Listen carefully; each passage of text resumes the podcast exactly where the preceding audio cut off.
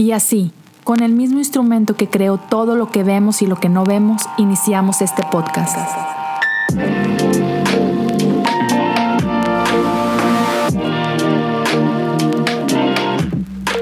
Bienvenidos a Cosas Comunes. Hey, ¿cómo están todos? Espero que muy bien. Gracias por acompañarme en otro episodio más de esta serie en la que hemos estado hablando de eternidad. Espero que la serie esté siendo de bendición para ti. Honestamente ha, sido ah, emocionante grabarla, ha sido desafiante poderla grabar, ha sido bastante desgastante, ah, pero también ha sido muy enriquecedora. He tenido conversaciones increíbles con, mucha gente y les estoy muy agradecido por eso. Ah, te dejo un adelanto. Este es quizá eh, el último episodio en la serie en la que yo expongo algunas de estas cosas. El siguiente episodio, el que vas a escuchar el próximo viernes, es una conversación con mi buen amigo Josiah Hansen y con el increíble Taylor Barrier, alguien quien admiro demasiado. Entonces, la conversación ya está en Patreon, ya puedes correr y escucharla. Eh, wow, a, a, mí me voló la cabeza, me encantó poder platicar con ellos acerca de esto me bendijo muchísimo y por tanto confío que también va a ser de bendición para ti. A final de cuentas, esta serie no se trata de demostrar que, mi idea del cielo y del infierno es la correcta y, la tuya no y por tanto arrepiéntete. para nada, ese no es el punto.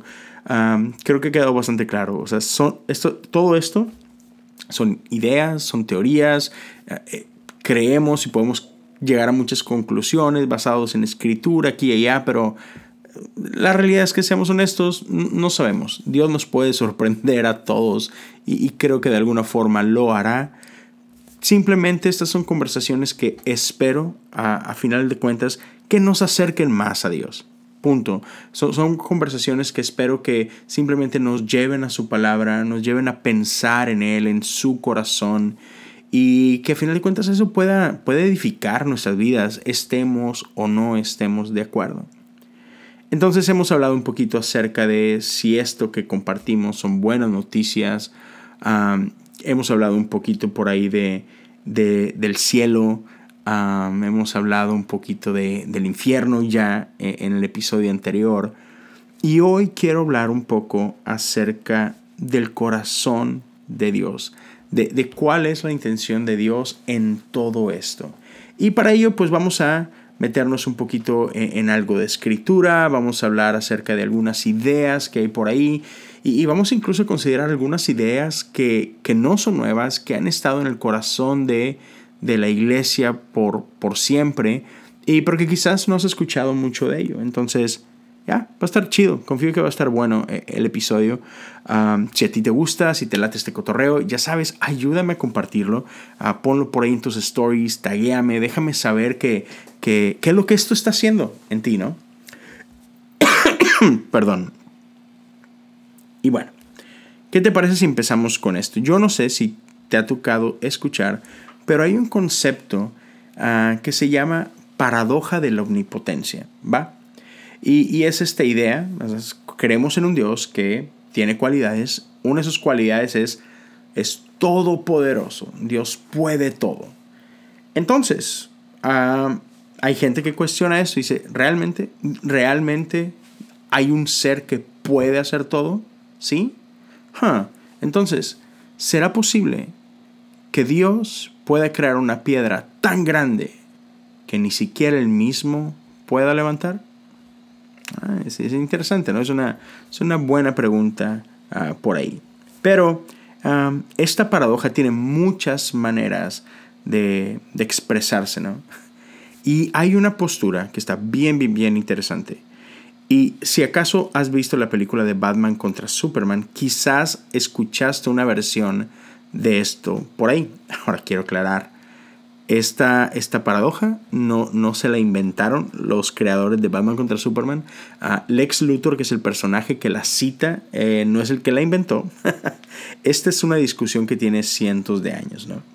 Y dice algo así, que es imposible que alguien pueda ser todopoderoso y todo bueno a la vez. se presenta como, como esto, ¿no? Como son incompatibles estas dos cualidades.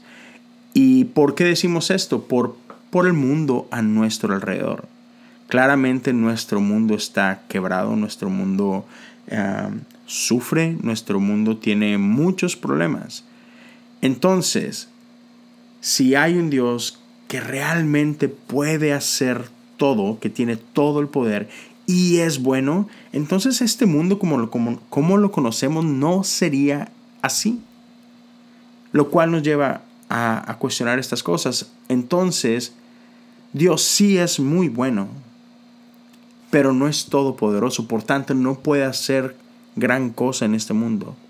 O es todopoderoso, sin embargo no es lo suficientemente bueno como para hacer algo que transforme este mundo. Es una gran pregunta, es una gran paradoja.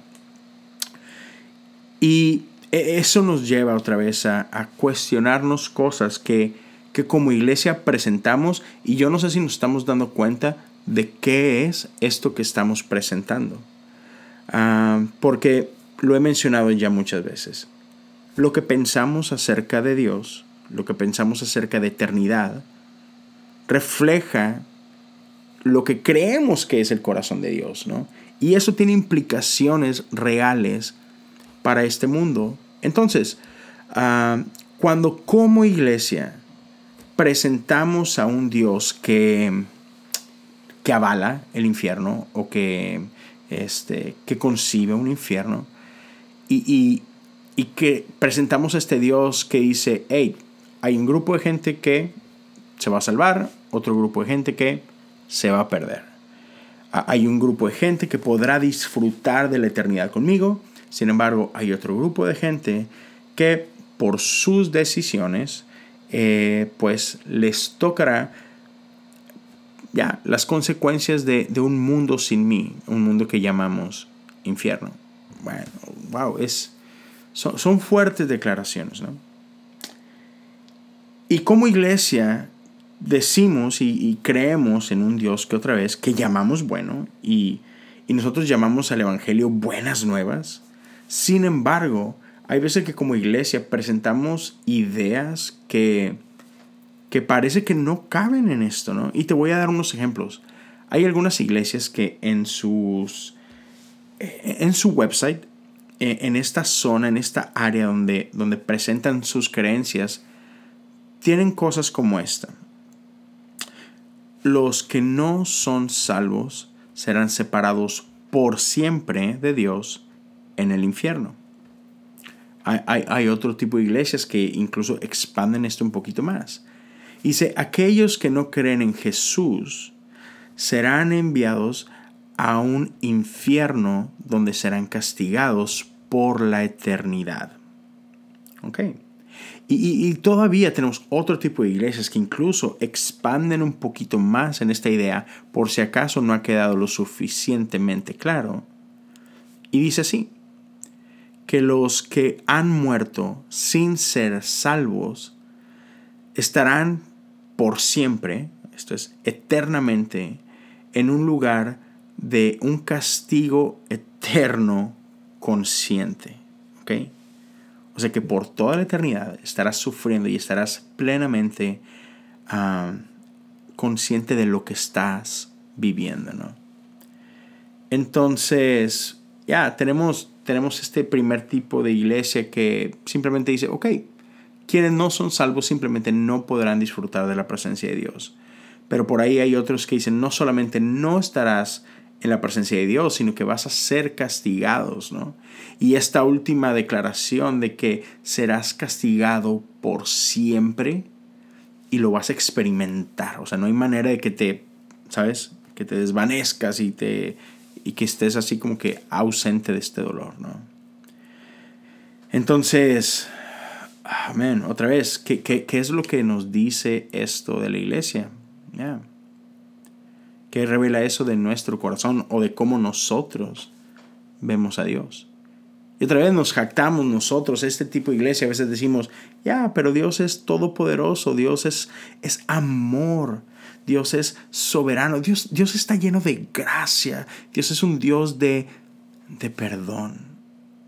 Y es así como que, wow, otra vez, la paradoja.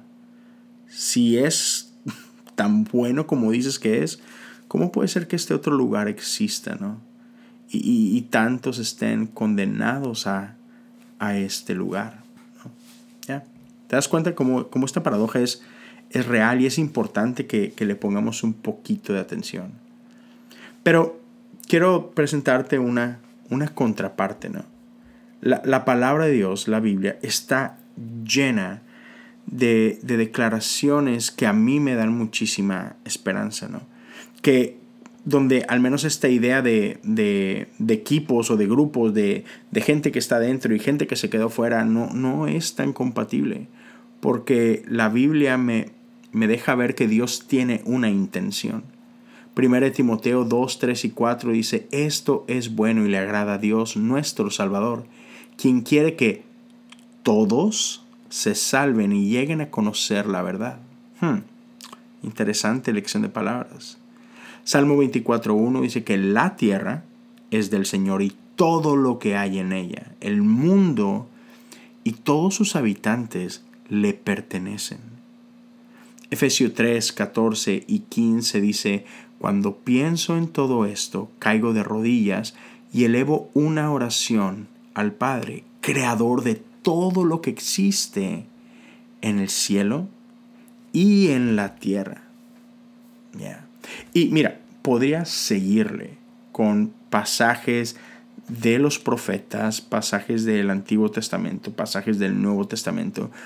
Y, te podría decir vez tras vez cómo el lenguaje que usa en la Biblia es súper inclusivo. Pero ¿qué te parece si te dejo simplemente con Juan 3:16? Porque de tal manera amó Dios al mundo, para que todo aquel que en él cree no se pierda, mas tenga vida eterna. Entonces, una vez más, la escritura es bastante clara acerca de la intención de Él, la inclusividad que encontramos en Él. Salmo 65 por ahí dice que, que toda la gente, todos los pueblos vendrán a Dios. Ezequiel 36 dice que las naciones conocerán que yo soy el Señor.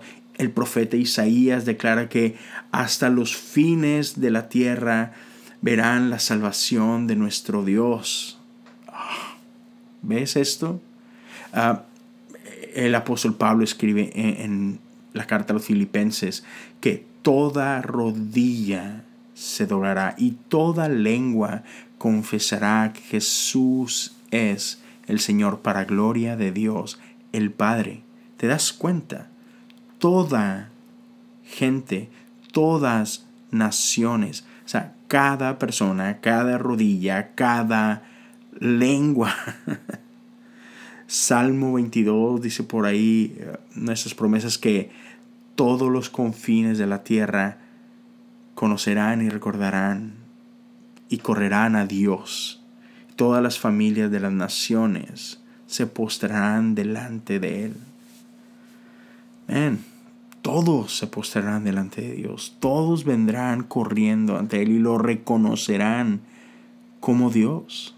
Entonces, una vez más, como te lo menciono, a, lo largo de la Biblia podemos ver e, este, este corazón de Dios revelado y entendido de esta forma por, por los profetas, por los diferentes escritores. O sea, si algo queda claro es que hay esta creencia de, de, quién es Dios y de lo que Él está haciendo en el mundo y esta afirmación de que Dios no falla en el libro de Job vemos esta pregunta que él hace de ¿quién podrá oponerse a Dios? Él hace lo que a él le place. Más adelante, ah, Job declara esto acerca de Dios, donde dice, yo sé que tú puedes hacer todas las cosas, no hay propósito tuyo que no sea cumplido. Y otra vez lo podemos ver en los profetas, como cuando Isaías declara que tú harás lo que a ti te place. Isaías continúa diciendo que seguramente el, el árbol, perdón, el brazo del Señor no se acorta para salvar, ni, ni su oído está adormecido para escuchar. Jeremías declara que nada es muy difícil para ti. Salmo 145 declara que Dios es bueno con todos. Él tiene compasión con todos los que Él ha hecho o creado. E, el Salmo 30 ah, dice que su enojo dura solo por un momento, pero su favor dura para toda una vida, para toda la eternidad. El Salmo 146, el Salmo 145 dice que Él tiene gracia y compasión, que Él es lento para la ira y rico en misericordia o rico en amor en alguna de las traducciones. Entonces podemos ver cómo en la Biblia Dios no es alguien debilucho, ¿no? Dios, no es este, este ser que, que, no, que no puede hacerlo. Dios, Dios no es alguien que carece de fuerza, de poder. Dios no es impotente.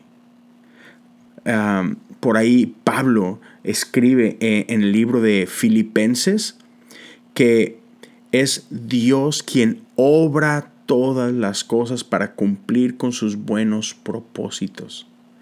Una vez más, podemos eh, aterrizar esto y como que amarrar esta onda de que Dios tiene un propósito, Dios tiene un deseo, Dios tiene una meta. Y lo podemos ver revelado quizás en, en, uno de mis capítulos favoritos en toda la Biblia, que es Lucas 15, donde Jesús nos cuenta una serie de parábolas en las cuales Él nos revela el corazón de Dios. Tenemos aquí a un grupo de gente que lo estaba cuestionando y que se preguntaba, ¿por qué comes con esta gente? ¿Por qué estás con estos pecadores? ¿No? Donde otra vez un grupo de gente que se consideraba como, como alguien que estaba, este, ya, ellos se consideraban como que los buenos de la historia, ¿no? Los, los aceptados, los que Dios veía con agrado. Y, jugando este juego. Y hay unos que no son parte de este club. Y sin embargo Jesús les muestra por qué está con quienes Él está. Porque el corazón del Padre es así. Y estas tres historias que Jesús nos cuenta en Lucas 15 nos hablan de una moneda perdida, una oveja perdida y un hijo perdido, ¿no?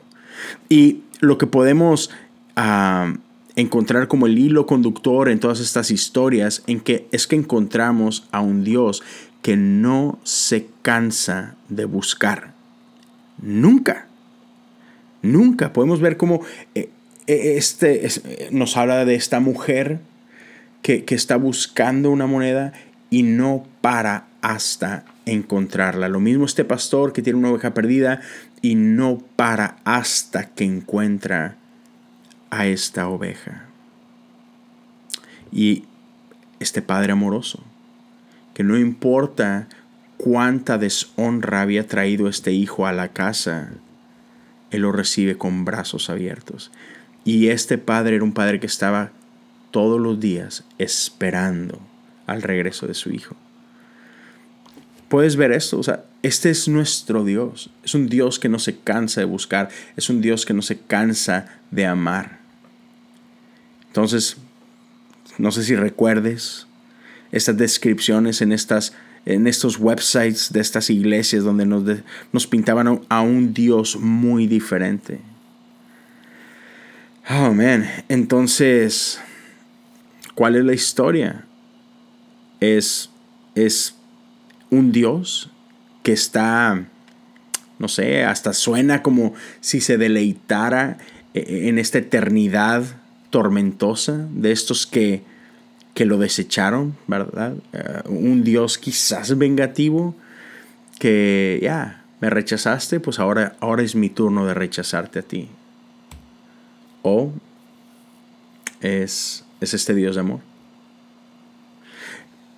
¿Cuál es la historia? O sea, ¿qué, ¿cuál es esta buena noticia que estamos contando? ¿Es acaso la historia de un Dios que ha creado a billones de personas a lo largo de la historia solo para ver a la mayoría de ellos perderse y para ver a la mayoría de ellos arder en un lago de fuego eterno, eh, echados a la oscuridad donde será el, el tronar de dientes? Eh, eh, ¿Es acaso este Dios que, no sé, que, pudo más el pecado que su amor? ¿Pudo más tus malas decisiones en tu periodo de vida que, su gracia? Sí será, como por ahí dice Salmos, que, todos los confines de la tierra ah, vendrán a Él o, o más algunos. si vamos a, a todos estar en una fiesta con Él, como dice el Salmo 22, o pues nada más unos cuantos, ¿no? Ah, y, y, más importante que todo, o sea, ¿será que Dios se dará por vencido? ¿Será que Dios no logrará su cometido? ¿Será que Dios fallará? Y ahora, por otro lado, tenemos a gente que, como lo describían estos websites, ¿no? Gente que piensa que tenemos esta vida y solamente esta vida para, para elegir, ¿no? Para tomar una decisión. Cielo o infierno. Dios o nuestra propia voluntad, ¿no? O sea, solamente hay un camino u otro para siempre, ¿no? Y pues al final de cuentas, Dios no, no obtiene lo que Dios está buscando. Ah, algunos, algunos se volverán a Él, algunos se arrepentirán, algunos creerán, pero habrá otros que, que no, ¿no? Entonces, quiero, dejar claro eh, esto. Es, es importante darnos cuenta de que amor en su naturaleza conlleva libertad. Para que realmente sea amor, tiene que existir esta opción. Eh, ahorita y, siempre, ¿no? Porque si no, si no, no es amor.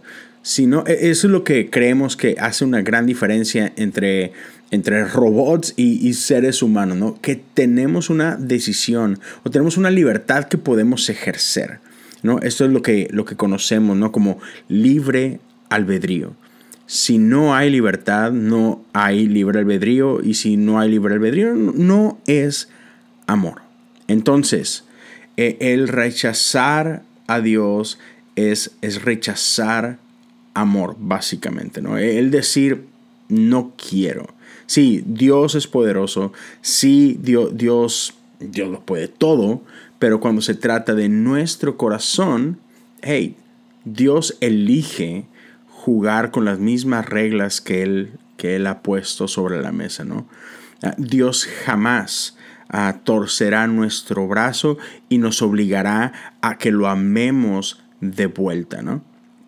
Y sí, y eso pone en peligro esta, esta relación ah, que estamos, de la cual hemos hablado en, en algún punto, ¿no? Entonces, ya, Dios jamás nos robará de nuestra libertad. Y aquí la limitante es el factor tiempo, digamos, ¿no? Porque ciertamente hay gente que pues de este lado de la eternidad claramente han, han, tomado una decisión y han rechazado el amor y han rechazado la gracia, han rechazado a Dios y han escogido una vida de violencia y una vida de abuso, una vida de, de maldad y de destrucción. Y bueno, pues si esta es la vida que han, que han elegido, este, ¿qué nos hace pensar que podrían elegir cualquier otra cosa, ¿no? Más adelante. Pero, pero esto nos lleva a una idea diferente, una idea que, bueno, la experimentamos día con día. Este, y, y esto tiene que ver con que somos seres evolutivos. No somos seres estáticos, somos seres que constantemente estamos cambiando. Entonces, por un lado, sabemos que podemos elegir mal y, ese mal por lo regular nos lleva a más maldad, ¿no? una mentira por lo regular nos lleva a contar otras mentiras y, y así sucesivamente, ¿no? Entonces, cuando elegimos el rechazar a, Dios, ¿no? Cuando, cuando tomamos esta decisión de, de rechazar la bondad que Dios ha puesto en nosotros y, elegimos abrazar como que este lado oscuro, pues ya es como que podemos ver, ¿no? Cómo, cómo sería fácil que, que, una persona vaya de perversión en perversión. Y así es como funcionan las adicciones, ¿no? Algo se apodera de nosotros, nos clava sus garras y, cada vez se vuelve más y más dominante en nuestras vidas y llega un punto donde se vuelve cada vez más difícil el poder imaginar nuestras vidas sin esta cosa que nos está dominando. Entonces, ¿qué nos hace pensar? Que después de la vida, después de la muerte, ah, o cientos y miles de años más adelante, alguien Ah, que, ha, tomado una decisión en particular de vivir de cierta forma, lejos de Dios, de repente va un día a despertar y tomar una dirección opuesta a esa que ya lleva, ¿no? Ah, y bueno, e, e, esto nos lleva a, como que, no sé, a cuestionar o a poner en duda eh, este universalismo pop. Ah, me encanta esta, esta frase que usa mi amigo Jesse. Ah, ya, donde todos simplemente un día vamos a estar abrazándonos en el cielo y cantando y, ¿sabes? Ah, ya, creo que no funciona tampoco de esa forma. Y entonces es por esto que hay mucha gente que, pues, defiende esta postura, ¿no? Que, que porque, porque esta vida nos enseña que, que es difícil cambiar de manera de vivir, por lo mismo es, hey, si aquí en este lado de, la vida lo único que podemos ver es que tomamos una decisión y esa decisión nos lleva eh, eh, como que en un, en un rabbit hole, se dice en inglés, así como que en este, en este círculo decadente. Eh, por lo mismo es, ¿sabes qué? Tienes esta vida y si tomas una decisión, ya, esa decisión te va a seguir por toda la eternidad, ¿no? E, esa es un, una perspectiva. Y ahora, por otro lado, tenemos un grupo de personas que desde los inicios de, la iglesia sostienen esta otra postura en la que entienden que esta vida no es nuestra única oportunidad, que hay una segunda oportunidad aún después de la muerte. Y te doy un ejemplo. Martín Lutero, líder de la reformación, reforma protestante, perdón, escribió por allá en 1522 una carta a otro líder de la Reforma, una persona llamada Hans von Rechenberg, donde le, le hace esta pregunta, ¿no? O sea, están hablando de, cómo sí creen que, que, Dios puede transformar los corazones aún después de la muerte y lanza este, esta pregunta al final. ¿Acaso alguien podría dudar de la habilidad de Dios de hacer esto? Gran pregunta, ¿no? Entonces, creamos ahora este espacio en el que esta pregunta, que alguien dudaría que Dios tiene esta capacidad, uff, ya, eh, nos abre un panorama muy diferente, ¿no? Abre un panorama para todos aquellos que hemos descartado de este lado de la eternidad. Todas estas personas en quienes nosotros ya nos habíamos dado por vencidos.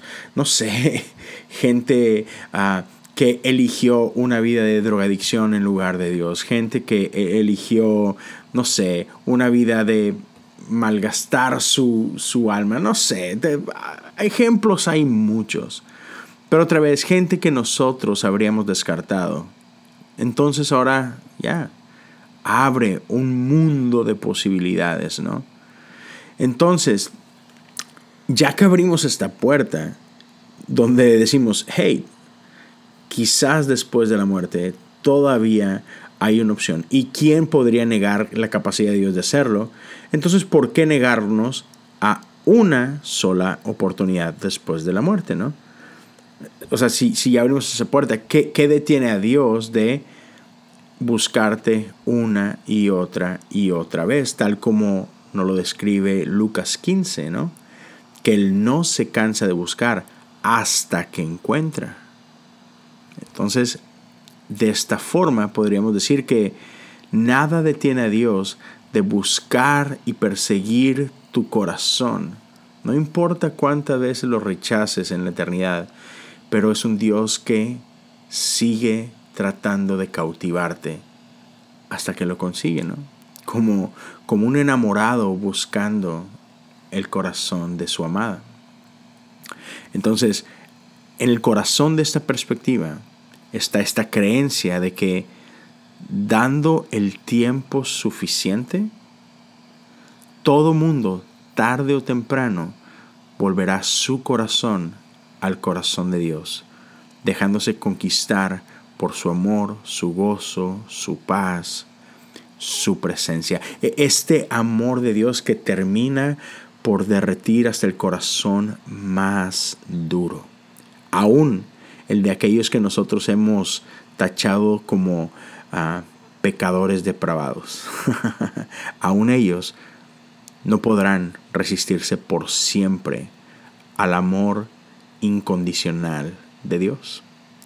Y entonces, ah, desde, desde el principio de la iglesia vemos, vemos esto, como, hay cristianos que han sostenido esta idea en el que al final del día Dios termina por restaurar todas las cosas a todas las personas, tal como lo dice Mateo 19, ¿no? Donde habrá la renovación de todas las cosas. Pedro lo llega a decir en el libro de los Hechos, por ahí en el capítulo 3, que Jesús restaurará todas las cosas. Pablo lo dice y usa este lenguaje en, Colosenses 1, que a través de Cristo Dios se ha complacido de reconciliar todas las cosas para consigo mismo, sean cosas en los cielos o en la tierra.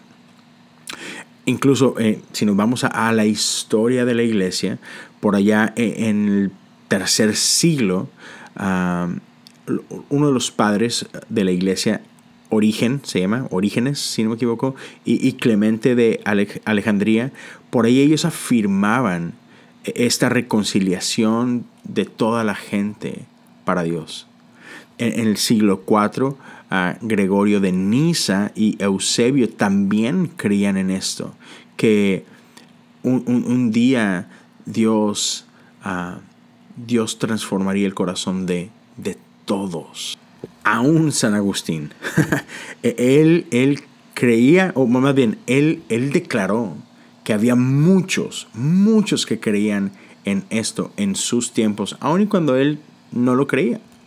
Y en el corazón de, todos estos creyentes que sostenían esta afirmación de que habría, habrá un día en el que todos vendrán delante de Dios, existe este pensamiento que miles y millones de personas sufriendo por la eternidad es algo que no le trae gloria a Dios. Sin embargo, restauración, redención, sí trae gloria a Dios. Otra vez, castigo eterno, tormento eterno, no trae gloria a Dios.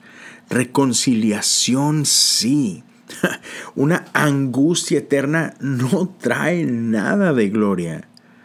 Pero la renovación, el, el, volver los corazones por causa de amor de Dios, eso, eso sí trae gloria a su nombre. ¿Ya? Entonces, piensa en eso. Y, mira, e, e, es, creo que es importante que, dejemos esto claro. Ah, a lo largo de la historia hay un montón de discípulos que han creído Ah, que han, no sé, que han, asumido o que han, que han confiado en que nadie puede resistirse al amor de Dios por siempre.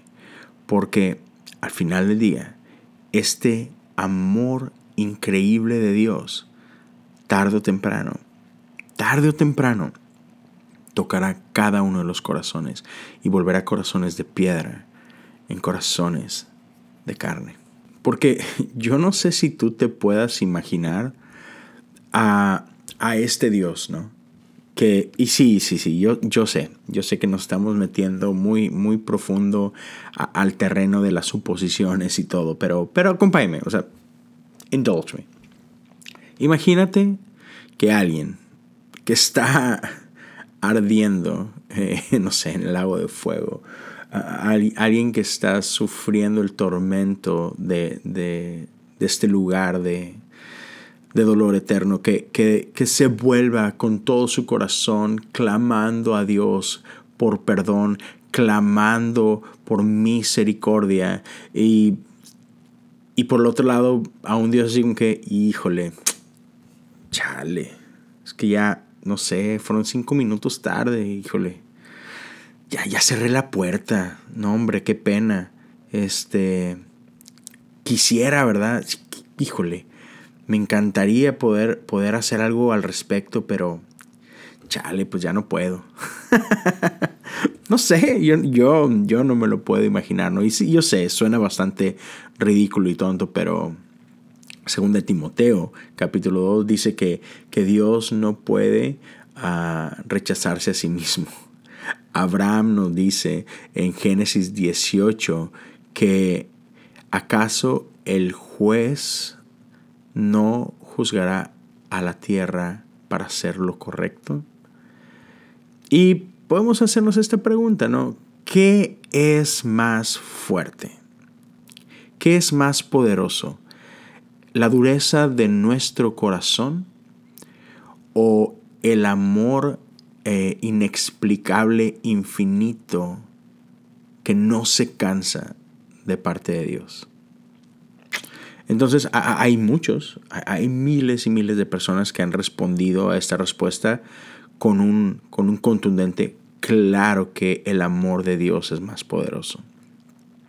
Juan, eh, en una de sus cartas, creo que en la primera carta, ah, dice, dice lo siguiente, que el que está en ti es más grande que el que está en el mundo. Eh, Pablo mismo declara en 1 Corintios 13 que el amor nunca deja de ser. Hay una traducción que dice el amor nunca falla. Entonces, ah, en, el centro de esta tradición cristiana, desde, desde el inicio, desde el primer siglo de la iglesia, ha habido a muchos que, insisten que, que, esta historia en, la que estamos embarcados no es una historia trágica, que el infierno no es para siempre, que, que el amor al final de cuentas triunfa y que todos seremos reconciliados con este Dios. Entonces, déjame te digo lo, siguiente. hay, cristianidad es muy grande. Hay quienes piensan que solamente tenemos este lado de la eternidad para tomar una decisión, solamente tenemos una oportunidad y es mientras tu corazón está latiendo, así que toma una decisión, o sigues a Jesús o, o no, lo cual quiere decir que o, eres alguien que, que cree y, podrás después de morir estar cara a cara frente a Él, o si lo rechazas en esta vida, pues estarás pasando una eternidad lejos de Él. Ah, y, hay otros que, que creen que, que, esta no es la única oportunidad. ¿Y sabes qué? Entre estos dos extremos hay un montón de variantes de estas posturas. Y por un lado está, está bien, o sea, así de frondosa es nuestra fe. Hay, hay un lugar para todos. Y, no se te olvide esto, como lo he estado mencionando anteriormente. Al final del día estas son posturas, ¿no? Son perspectivas diferentes. Nadie, creo que nadie tenemos la verdad absoluta. Entonces, ya creo que es importante solamente tener este tema, ah, sostenerlo con, con, con, manos abiertas, ¿no? O sea, ya, no, seamos tan, tan drásticos de que es que así es y me consta, porque creo que no va por ahí, ¿no? Entonces, seamos humildes en nuestras posturas, seamos, otra vez, manejémoslo con, estas manos extendidas. Este, y, por, el otro, por el otro lado, sería bueno reconocer que hay, hay historias mejores que otras o hay historias que son Ah, más apetecibles que otras, ¿no? Por ejemplo, hay un montón de gente que admira muchos aspectos de la vida cristiana, ah, que aman a Jesús y aman sus enseñanzas, pero que toda esta idea del infierno y de un castigo eterno, pues como que no, ya, sí, no, no, no es muy apetecible, ¿no? Y creo que tiene, o sea, tienen un punto, ¿no? O sea, yo creo que contar esta historia en la que billones o miles de millones de personas pasarán la eternidad lejos de Dios, atrapados en un, en un ciclo de tortura y de dolor y de castigo, de miseria, pues sí, no, no, es, una, no es una increíble historia, o sea, la verdad. Pero, pero por el otro lado, como que en contraste, el, el hablar de, de, de este amor de este amor este, inagotable, hablar de, de este Dios que, que se goza, que se place de restaurar vidas, de transformar corazones, a hablar de este, de este Dios que su propósito es reconciliar todas las cosas para, para consigo y que es paciente y que nos persigue y que no se cansa. Ya, esa no sé, si me preguntas a mí, esa suena como una mejor historia. Eso sí me suena a mí como buenas noticias. Pero, ahora, ¿qué te parece si visitamos uno de los libros quizás más mal entendidos en toda la Biblia? Un libro bastante ah, polémico y, del que, si somos honestos, traemos mucha de, nuestra, de nuestra escatología. Ah, voy a decirlo otra vez traemos mucha de nuestra escatología de este libro. Y ese es el libro de Apocalipsis. Un, libro que a veces olvidamos que es escrito por, por un pastor a su iglesia o, a su grupo de iglesias. Uh, y a, veces, a veces olvidamos eso. Como que lo leemos pensando que fue escrito para nosotros hoy acá en los años 2000 y, y olvidamos que fue escrito para un grupo de personas que este pastor amaba. Entonces, creo que a veces nos perdemos entre bestias y dragones y, cuernos y plagas y todas estas ondas, ¿no? Y, sí, e, es, es, fácil dejarnos desviar de, por todas estas cosas, pero ¿qué tal si nos hacemos esta pregunta? ¿Cuál es la intención de, de este pastor? ¿Cómo fue leído este libro o esta serie de cartas? por, por esa gente hace, hace dos mil años, ¿no?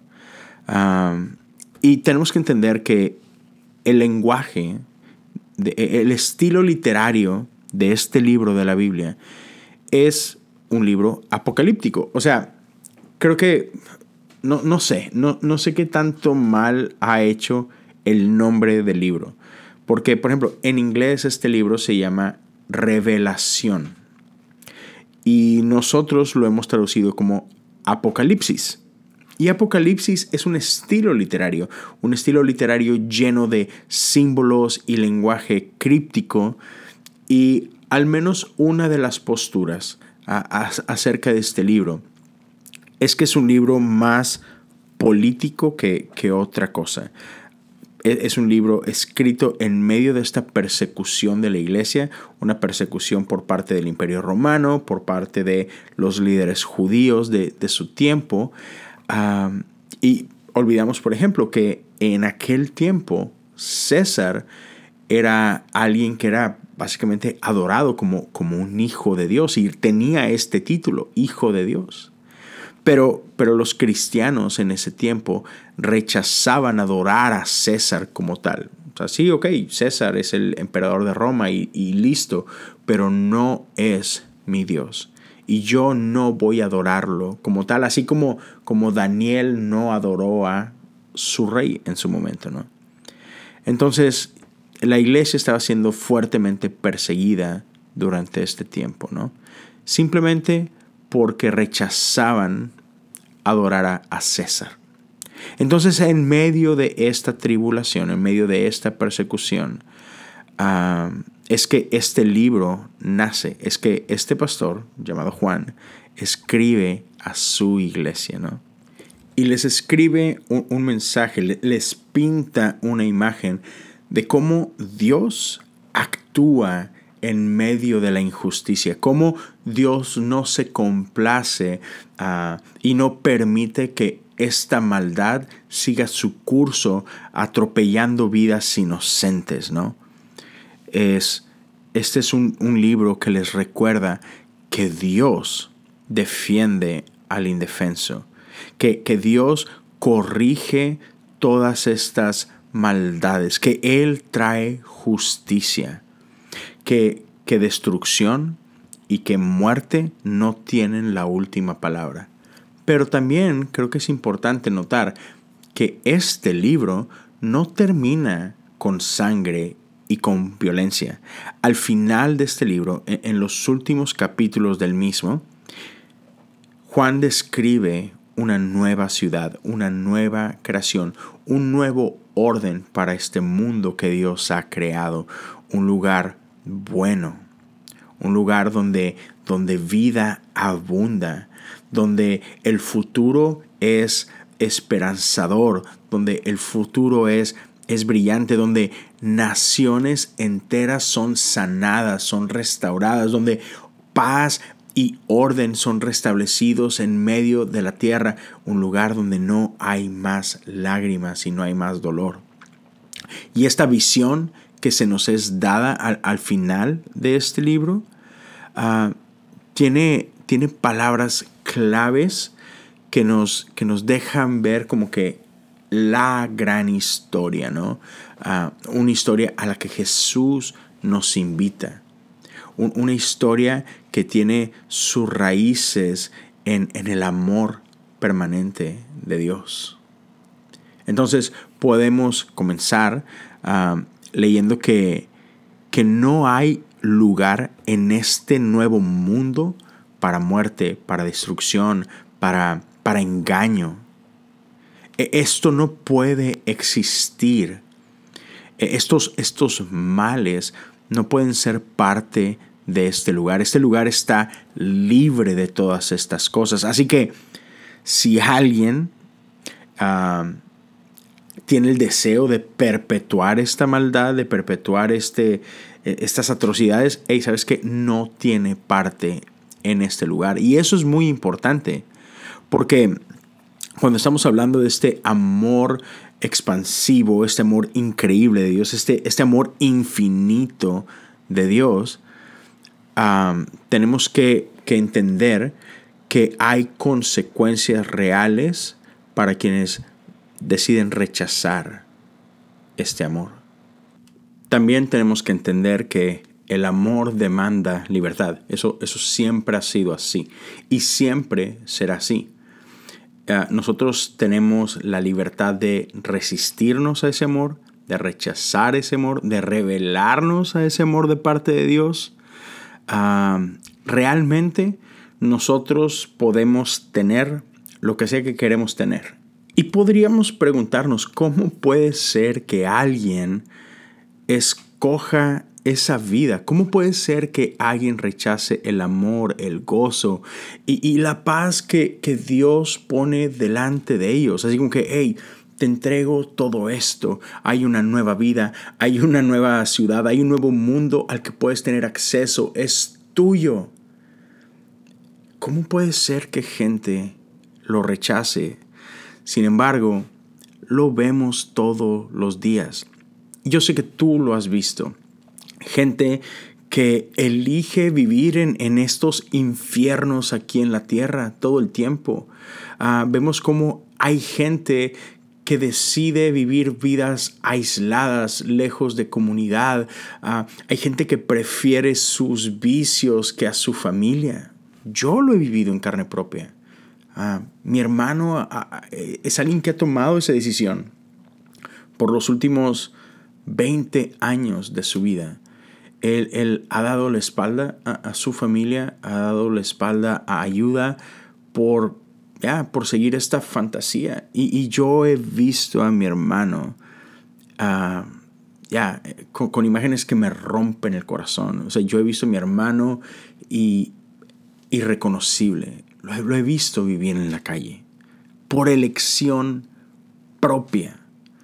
Lo he visto tirar su vida a la basura. Y lo vemos otra vez por todo lado. Yo sé que tú conoces a alguien que contra toda lógica toma decisiones que destruye su vida, toma decisiones que, que los tiene en, estos, en estas prisiones, en estos infiernos terrenales, en lugar de abrazar el amor, el perdón, la gracia, la, la restauración, todo el tiempo. Incluso lo vemos con cosas tan sencillas, en, en cómo usamos nuestras palabras, porque tenemos la opción de perdonar, nosotros tenemos la opción de, de, dar vida con nuestras palabras y sin embargo cuántas veces no hemos usado nuestras palabras para herir a alguien y lo hacemos conscientemente. Sabemos qué es lo que podemos decir y sabemos lo que esas palabras van a provocar en la otra persona y a pesar de eso no nos podemos quedar callados y tenemos que decirlo y vemos la destrucción que causa, lo vemos en sus rostros y ya, sin embargo lo hacemos. Lo hacemos cuando, cuando decidimos aislarnos, cuando decidimos negarles nuestro amor y nuestro perdón a otros. Entonces, no sé si, si tú te has visto e, e, en este, en este tipo de lugares, en este tipo de, situaciones. pero ya, vemos gente tomando ese tipo de decisiones todo el tiempo. Y regreso a la pregunta. Entonces, gente que en esta vida ha rechazado a Dios abiertamente para, para continuar con su estilo de vida, ¿eso significa que siempre harán esto?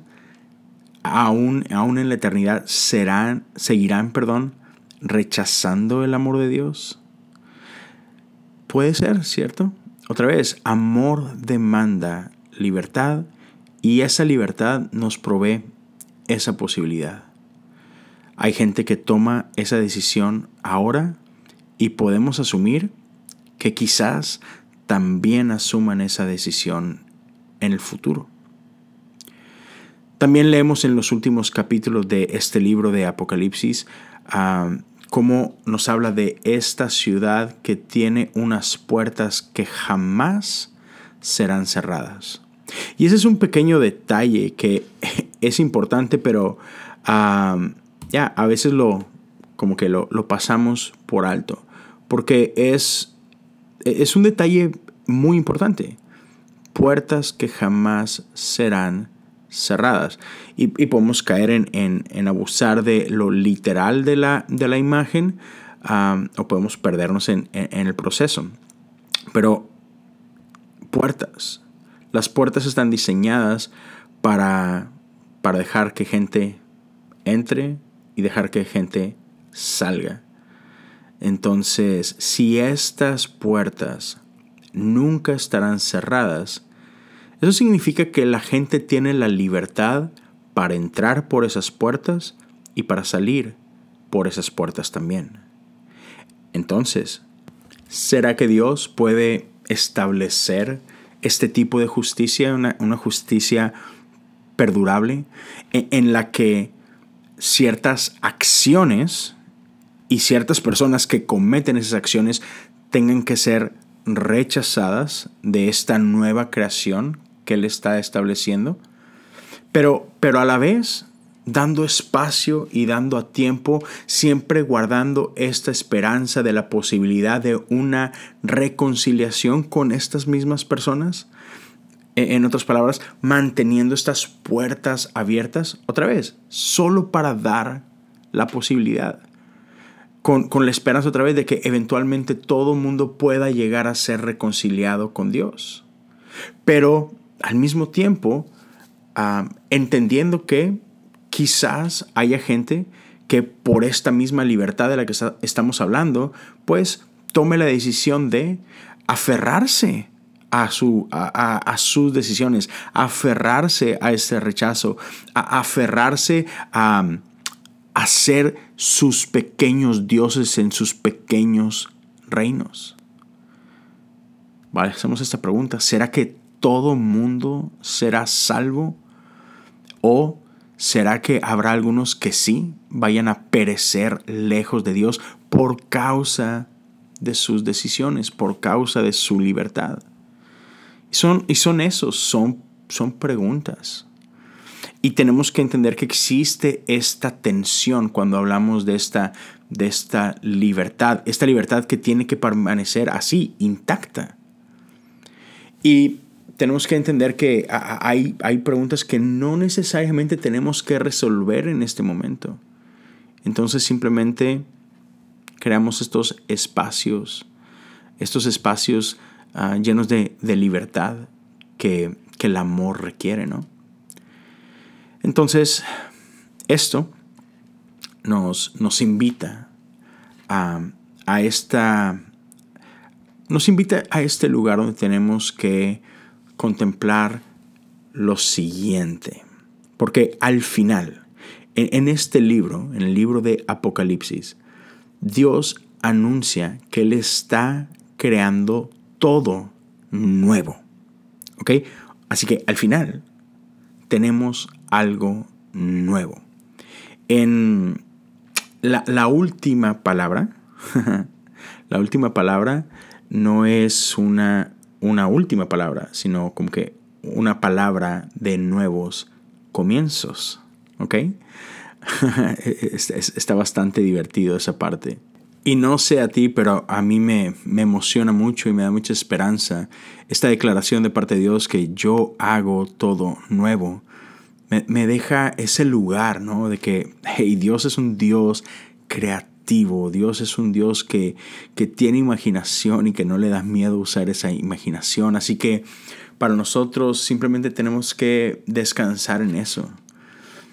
Y, para mí eso es muy importante. Yo no sé, yo no sé cómo se ve eternidad. Yo no sé cómo se ve el cielo, cómo se ve el infierno. Yo, yo, no, yo no sé, yo puedo imaginarme muchas cosas, pero, pero algo sí sé y en esto confío, que nuestro Dios es un Dios bueno. Y entonces, parte de mi confianza, parte de mi descanso, es que sea lo que sea, como sea que eternidad se vaya a ver, sé que va a ser bueno. Sé que puedo confiar en este Dios que nos ama. Y sé que lo que termine por ser va a ser increíble, incomparable y no podría ser mejor. Porque porque esa es la naturaleza de Él. Así que regresando a la, a la pregunta, ¿no? Entonces, ¿Dios obtiene lo que Dios quiere al final de cuentas? ¿Nosotros obtenemos lo que queremos? Y creo que la respuesta es simplemente sí. Sí a qué? Sí a, cualquiera de estas, ¿no? Porque porque esa es la naturaleza de nuestro Dios, esa es la naturaleza del amor. Eh, si tú quieres estar en, aislamiento, si tú quieres ah, estar en, desconsuelo, si tú quieres ser como que tu propio Dios, y digo Dios en, diminutivo, ah, si tú quieres vivir bajo tu propia voluntad, creo que Dios es tan amoroso que te da esa posibilidad. Sin embargo, si, si tú quieres vivir en este mundo que Dios ha creado y, y si dentro de ti hay un anhelo por reflejar su imagen y experimentar gozo, paz, amor, gracia, misericordia, creo que las puertas están abiertas. Creo que, que esa es la naturaleza del amor de Dios, esta libertad. Y, también sé y confío en su anhelo, que es el anhelo de redimir todas las cosas. Pero creo que Él da ese espacio y da esa libertad. Si anhelas, no solamente paz, a mí me encanta esta palabra hebrea, shalom, que nosotros la traducimos como paz, pero que realmente habla de una de, un estado de plenitud. Y creo que si, si anhelamos esa plenitud, hey, lo, podemos encontrar. Entonces, quiero, como que terminar y cerrar con esto. Y, con esto como que despedir esta serie. En los últimos episodios he estado hablando de que creo que es importante hablar del cielo y del infierno, porque lo que pensamos de estas cosas ah, nos deja ver qué es lo que pensamos acerca de Dios. Y todo esto, cómo veo a Dios, cómo, cómo, lo, cómo lo entiendo, cómo entiendo el cielo, cómo entiendo el infierno. Son cosas que afectan o tienen que afectar cómo vivo aquí y ahora. Entonces, ¿sabes? Puedes coincidir conmigo o no respecto a lo que he estado hablando en esta serie. Pero eh, más importante que, que nuestra visión del cielo y nuestra visión del infierno, creo que tiene que ser nuestra visión de el Padre. más allá que ver las cosas en las que somos diferentes, tenemos que apuntar a las cosas que nos unen. y, ¿sabes? Hay, hay algo que me encanta y lo, creo que por ahí lo he mencionado, pero tiene que ver con, con las bases que nos dejaron nuestros padres de, de, la fe, nuestros padres de la iglesia.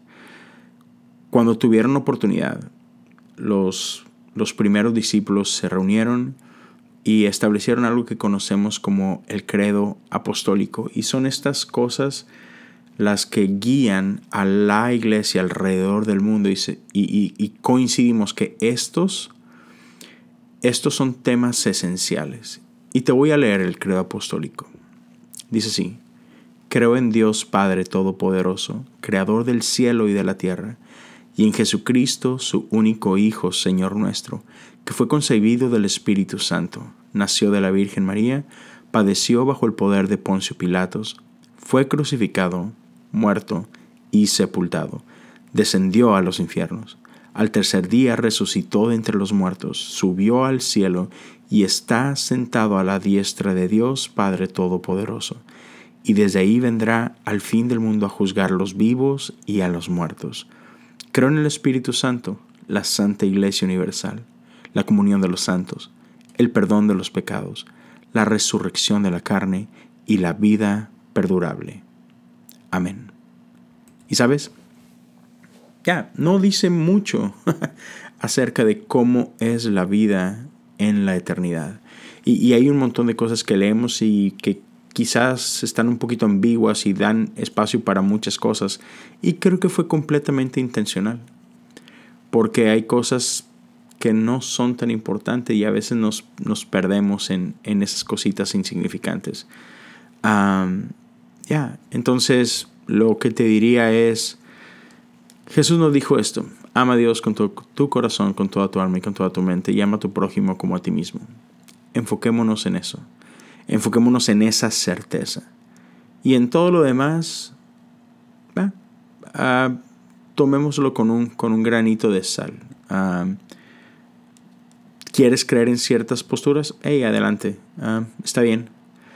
Pero solo mantente seguro de esto, que, certeza no, no, es como que tengamos mucha. Porque Jesús sí habla del infierno, pero nos da como que varias perspectivas diferentes de ella. Y al menos yo escojo creer en un Dios de redención, en un Dios que, que recibe gloria con la recibe gloria, como lo decía hace ratito, cuando cosas son redimidas.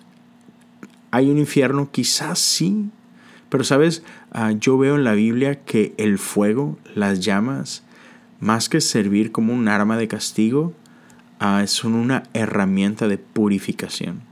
Entonces, ¿sabes qué? Quizás de una forma o de otra todos pasamos por ese fuego en un momento o en otro.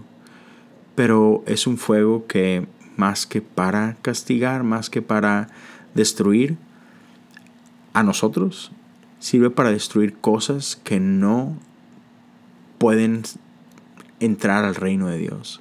Entonces no te destruye a ti, destruye lo que hay en ti que no da gloria a Dios. Y yo creo eso. Creo en un Dios que restaura, creo en un Dios que redime, creo en un Dios que, que busca reconciliar todas las cosas para sí mismo porque eso sí le da gloria. Pero está bien si tú no lo crees de esa forma. Está perfectamente bien. Al final de cuentas, un día, un día veremos. Un, un, día las cosas serán, serán reveladas y, y me quedo con algo que dije hace unos minutos. Me quedo con esta confianza de que Dios es un Dios bueno, que es un Dios de amor. Y sea como sea, sé que no habrá mejor manera.